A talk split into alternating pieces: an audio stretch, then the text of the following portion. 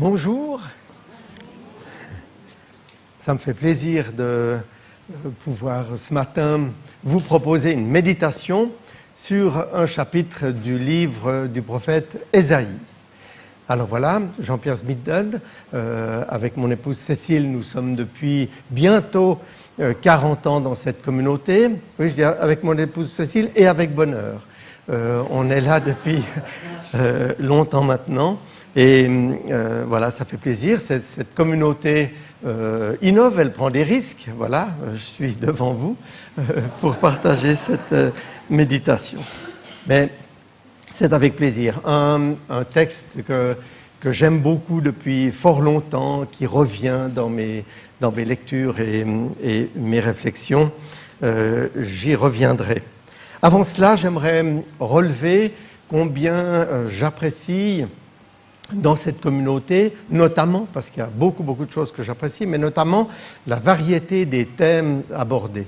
Euh, on n'est surtout pas monothème dans cette euh, communauté et ça fait un bien fou. Et ça permet d'aborder la richesse et les défis de la vie de foi. Euh, et ça, j'apprécie beaucoup.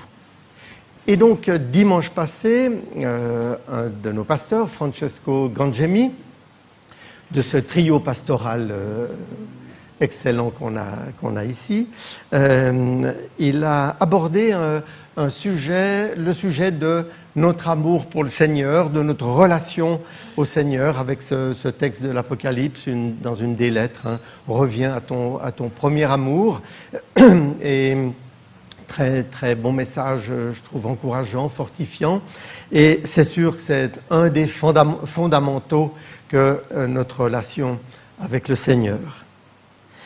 Aujourd'hui, ce matin, on pourrait poursuivre en disant, en posant la question au Seigneur, et qu'attends-tu de nous, Seigneur? Euh, Le postulat étant posé de la relation avec toi et de, notre amour partagé, celui qu'on reçoit de toi et celui qu'on te donne.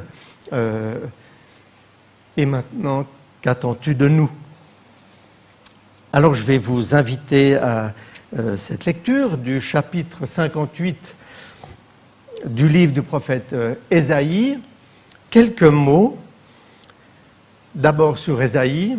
Il exerçait son ministère dans le royaume de Juda depuis 740 avant notre ère, 740 avant Jésus-Christ, et semble-t-il pendant une quarantaine d'années. Donc c'est pas mal, hein c'est un, un, long ministère.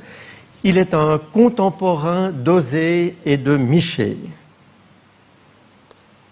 À noter encore que le livre d'Ésaïe, après le livre des psaumes, est le plus cité dans le Nouveau Testament.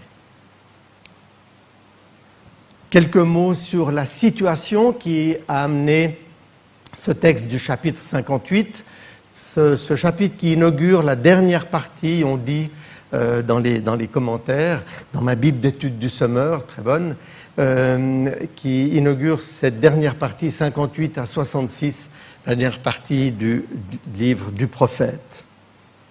La situation à l'époque.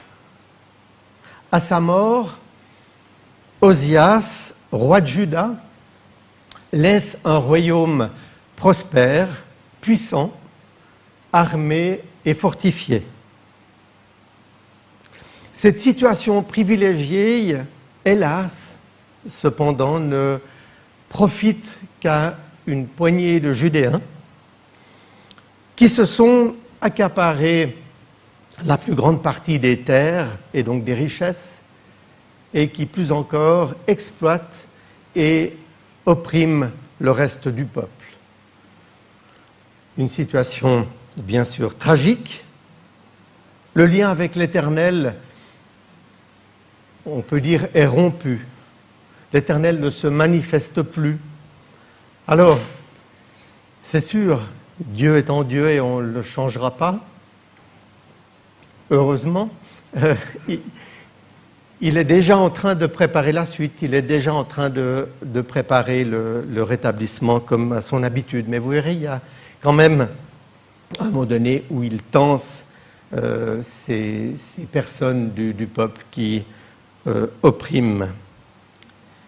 Et hum, les fautes dénoncées, vous verrez, concernent surtout les relations humaines, les relations entre les gens, catastrophiques euh, à cause de ces gens qui se sont accaparés les richesses. Il dénonce aussi les rites religieux qui sont bons au départ, comme le jeûne, vous verrez, le jeûne qui permet à la fois de manifester une tristesse, de manifester de l'humiliation pour demande de pardon, et aussi de euh, se permettre de se donner les moyens d'une prière profonde, paisible, sans trop de contraintes euh, matérielles. Mais le jeûne, dans ce cas-là, par ces gens-là, euh, le jeûne est utilisé comme un moyen d'essayer d'obtenir de Dieu des bienfaits. Et surtout, ce, ce, jeûne est fait n'importe comment, on peut dire, et euh, sans cesser de, maltraiter les gens, donc euh, sans conséquence directe sur le comportement qui est demandé à Dieu. Nous y reviendrons. Et maintenant, on peut entamer la lecture. Euh, ne sera pas affichée, ça reste une méditation. Hein. et comme j'ai mis quelques, sous-titres, ça me permet de dérouler comme ça. Ésaïe 58, le vrai jeûne comme, euh, comme sous-titre. Il y a d'abord la consigne donnée par Dieu à Ésaïe. Crie de toutes tes forces et ne te retiens pas. Fais retentir ta voix comme le son du corps. Hein, c'est puissant. Il enchaîne avec le message. À mon peuple, dénonce sa révolte et aux descendants de Jacob, leur faute. Ils me recherchent chaque jour. Ils disent qu'ils se plaisent à connaître mes voies, comme ferait un peuple qui accomplit ce qui est juste et n'a pas délaissé le droit que son Dieu a prescrit. Ils exigent de moi de justes jugements. Ils veulent être près de Dieu. Vient la fausse piste ce que Dieu entend de, la part du, peuple, que nous sert de jeûner si tu ne le vois pas? Pourquoi nous humilier si tu n'y prends pas garde? Et là, il y a ce que j'appelle le basculement, la, euh, réponse de, euh, de l'Éternel au travers d'Ésaïe. Au jour où vous jeûnez, vous traitez vos, vous traitez vos affaires et vous exploitez tous vos ouvriers. Vous passez votre jeûne en procès et querelle et en frappant du poing avec méchanceté. Ce n'est pas par des jeûnes comme ceux d'aujourd'hui que vous ferez entendre vos prières là-haut. Vient la question, est-ce cela le jeûne auquel je prends plaisir? Est-ce cela un jour où l'homme s'humilie? S'agit-il de courber la tête comme un jonc ou de vous étaler sur le sac et la cendre, qui était aussi un signe euh, d'humiliation? Pouvez-vous appeler cela un jour de jeûne que l'Éternel agrée? Donc c'est fort comme interpellation la réponse de Dieu. Le jeûne qui me plaît est celui qui consiste à détacher les liens de la méchanceté, à délier les courroies de toute servitude, à mettre en liberté tous ceux que l'on opprime et à briser toute espèce de joug, toute espèce de charge qu'on fait peser sur les autres. C'est partager ton pain avec ceux qui ont faim, et offrir l'hospitalité aux pauvres sans abri. C'est donner des habits à celui qu'on voit nu et ne pas te détourner de ton prochain. Tout un programme. Puis il y a ce que j'appelle l'ouverture. Hein. Euh, euh, on ne changera pas Dieu, heureusement. Après ce qu'il a indiqué, vient l'ouverture Alors, comme l'aurore jaillira ta lumière, ton rétablissement s'opérera bien vite. Oui, alors la justice marchera devant toi et la gloire de l'Éternel sera l'arrière-garde. Quand tu appelleras, l'Éternel répondra. Quand tu crieras à l'aide, il dira, je suis là. Voilà un renversement de, situation possible euh, à, laquelle, euh, un renversement auquel euh, l'Éternel appelle le peuple, et notamment ceux qui se sont accaparés les richesses.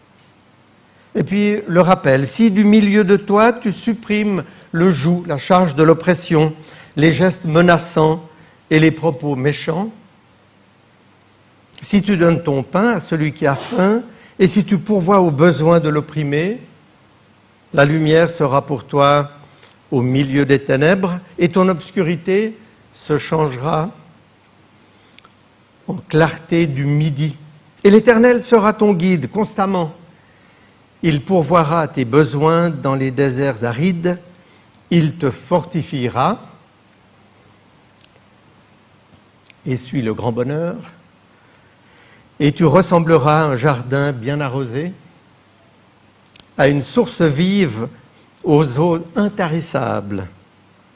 Les tiens rebâtiront les ruines d'autrefois, et tu relèveras les fondements posés dans les siècles passés. Tu seras appelé réparateur des brèches et celui qui restaure les demeures en ruine. Et puis il termine par un complément et, son ouverture.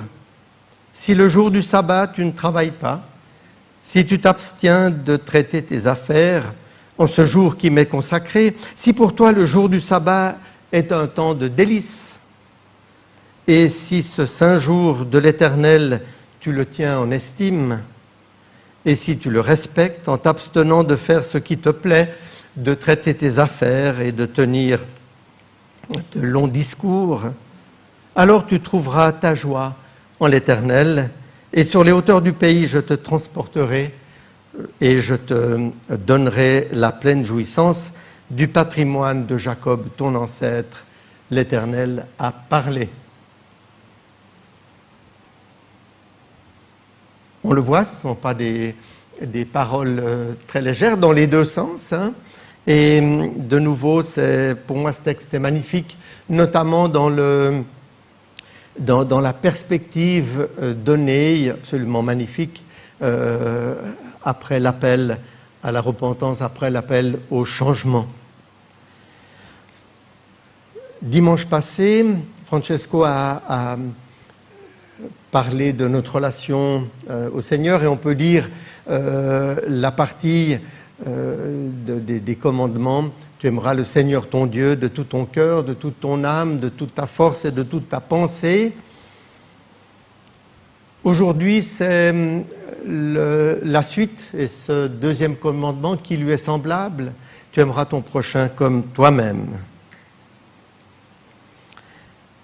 Je reviens sur le jeûne qui me plaît, euh, avec euh, une, indication qui, qui m'a fait tilt. Le jeûne qui me plaît, celui qui consiste à détacher les liens de la méchanceté, à délier les courroies de toute servitude, à mettre en liberté tous ceux que l'on opprime et à briser toute espèce de joug. C'est partager ton pain avec ceux qui ont faim, et offrir l'hospitalité aux pauvres sans abri, de donner des habits à celui qu'on voit nu, ne pas te détourner de ton prochain. Je relève que dans ce qui est donné, euh, il n'y a pas au préalable ce que j'appelle l'analyse. Tiens, euh, cette famille de voisins, ils sont de nouveau à une semaine de la fin du mois, sans ressources. Ils demandent ici et là si, euh, ils peuvent recevoir quelque chose.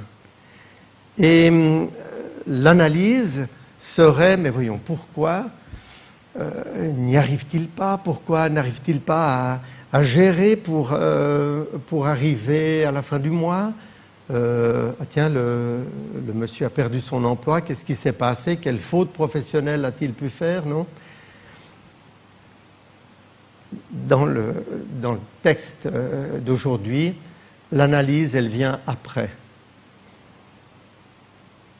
D'abord, c'est partager ton pain avec celui qui a faim.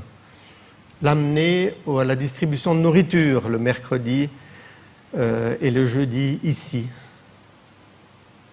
C'est donner des habits à celui qu'on voit nu. Avant les grands discours, c'est de l'amener à l'Escale, à Saint-Pré, ou à l'armée du salut à Nyon. Mais de ce que je lis et de ce que je prends dans ce texte, c'est d'abord l'action. Après, oui, l'analyse. Après, oui, l'accompagnement. Tiens, est-ce que les services sociaux peuvent aider les gens à, gérer au mieux? Euh, Est-ce qu'on peut trouver des, relais? Oui, 100%, 100%. Mais ce que je lis là, euh, c'est une action qui n'est pas précédée de l'analyse. L'analyse, pour moi, elle vient après. Alors voilà, euh, ça, c'était euh, du temps des Judéens qui, malheureusement, n'avaient pas, pas, suivi ce qu'il fallait. Et, et, nous, à la fraternelle, aujourd'hui. Alors, autant euh, je suis prêt et, j'aime bien que quand le Seigneur nous interpelle sur un point ou des points particuliers, on se, pose la question et, on met en place ce qu'il faut pour changer cela. Autant, je crois qu'on peut simplement être reconnaissant quand visiblement la, situation est, plutôt dans la partie alors ta lumière euh, brillera dans les ténèbres. Je vous rassure, on n'est pas meilleur que d'autres, euh, ni que les Judéens de l'époque. On est fait de pâte humaine avec euh, tous les risques que ça, comporte mais enfin, c'est aussi honorer Dieu que de reconnaître les fruits qu'il a posés dans cette communauté avec les dons qu'il a donnés, les dons qui sont mis en, service, mis en valeur, voilà, exercés. Et euh, voilà, depuis euh, bientôt 40 ans dans cette communauté, on a pu voir l'évolution, les choses qui se mettaient en place, toutes les belles choses qu'on vit. Euh, c'est chouette que euh, Sébastien ait parlé de, ses fruits et, de la reconnaissance qu'on peut avoir. Alors oui, j'aimerais vous dire ce matin, euh, frères et sœurs, que c'est